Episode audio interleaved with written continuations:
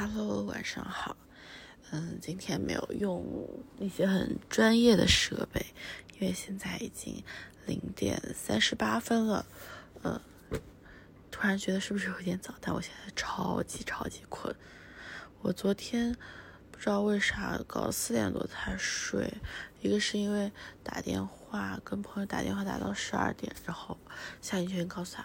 不能再打啦！我要去看书，看书，我要把那本书看完，然后今天做一个分享。那昨天做分享的时候，其实已经两点多钟了，嗯，然后再往后的话，就好像睡前没忍住刷了刷手机，什么看看微博啊，看看极客，是看一看那个豆瓣小组什么的，不知不觉的到四点，而且那时候就已经没有什么困的欲望了。我觉得这个还蛮可怕的，因为今天一天状况也不是特别好吧，因为毕竟就睡了这么短的时间，包括我现在就真的超级超级困，嗯，所以说这么多的话，我自己存在一个问题，就是在想，哎，为什么人这么需要去刷这个东西呢？嗯，因为包括一些人对九九六的控诉，就是说啊，我不管怎么样。我都需要三个小时的休闲时间，那我如果九九六的话，我回家再搞三个小时就凌晨了，那我怎么可能再去抚养后代、谈恋爱什么之类的？当时觉得还挺有意，还有还挺有意义，或者说挺有挺正确的。但现在我不就不禁怀疑起来，真的吗？因为这段时间，呃，这周吧，就我。都有坚持去跳舞，所以不然就是加班到很晚，然后不然就是去跳舞，因为我总是赶最晚的那一节课嘛，不然再往前面的话，我不确定我有没有时间，所以还不如直接订最晚的那节课。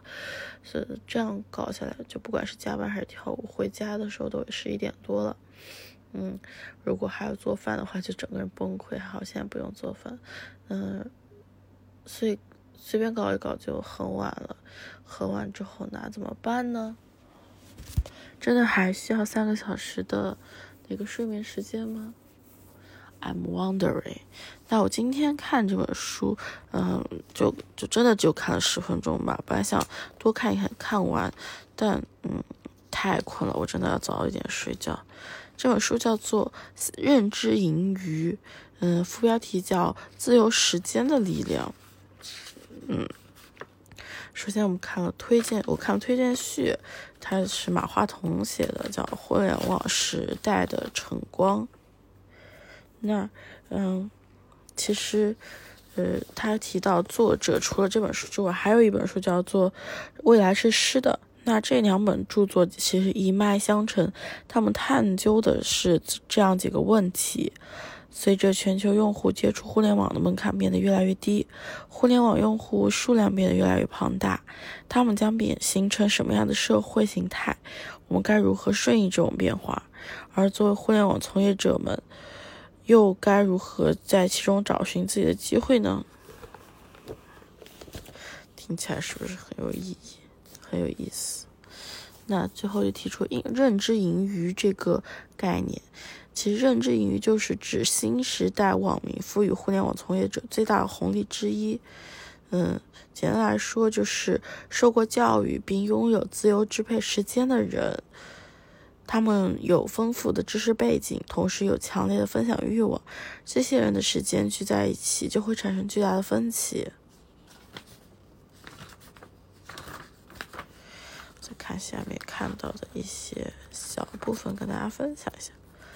哎，我真的就没有看很多，但觉得还是得分享。因为今天有个朋友跟我说，他每天都在等我的这个播客，我刚真的就差点就放弃，我快赶快睡觉。但就在现在就在想，坚持比嗯完美更重要，那我就先继续做下去呗。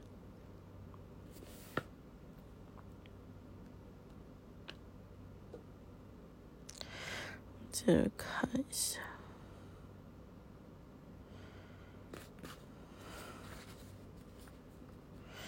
哎，我都不记得我这一页标记的是在哪儿了。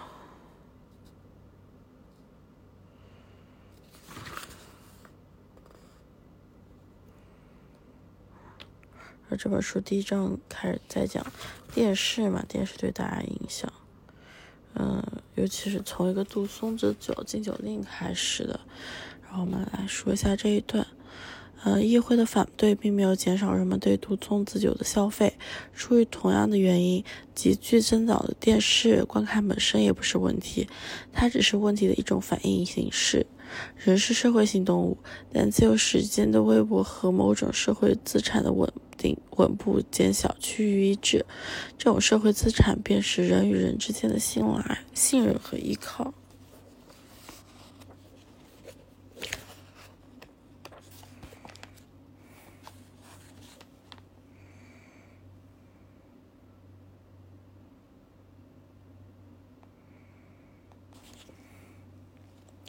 我想起来这一折的，就是说一些数据排列吧。嗯，二十世纪五十年代以来，任何一个 GDP 持续增长的国家都无一例外的面临人类事务所的重新排序。整个发展国家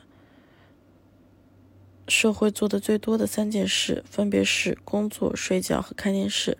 尽管已经有相当多证据表明，看电视过多是造成人们不快乐的原因，但是现实依然如此。好，那我不知道明天是不是能从这本书中得到一点我最想知道的答案。好，那就晚安。